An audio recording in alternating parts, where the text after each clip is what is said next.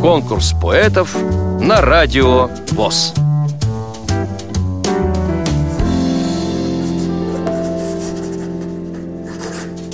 Я Евгений Муравьев.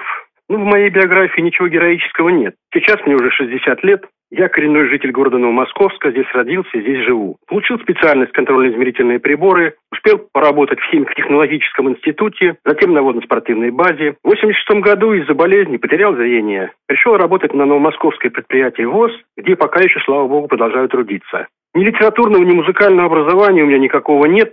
Все осваивал самоучкой. Ну, вначале был вокально-инструментальный ансамбль, где мы писали тексты на песни английских групп. Ну, а потом, когда зрение потерял, группа распалась.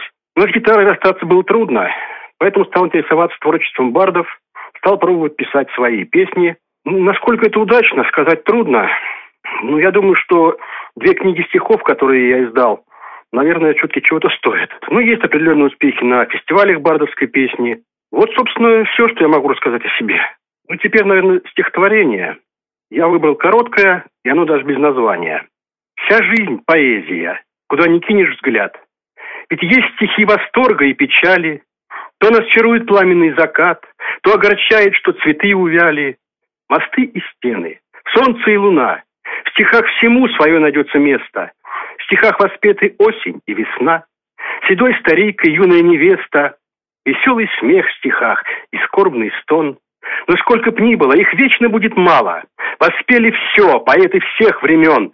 Но новые опять начнут сначала. Напишут вновь про осень и весну. Не так, как Пушкин, Фет или Некрасов, свою отыщет каждой глубину. Откроет много новых форм и красок. Я не спешу сказать, что я поэт.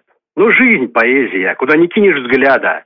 В ней каждый миг дарован как сюжет, а каждый день дарован как награда. Вам понравилось это стихотворение? Проголосуйте за него на сайте радиовоз.ру Поддержите понравившегося автора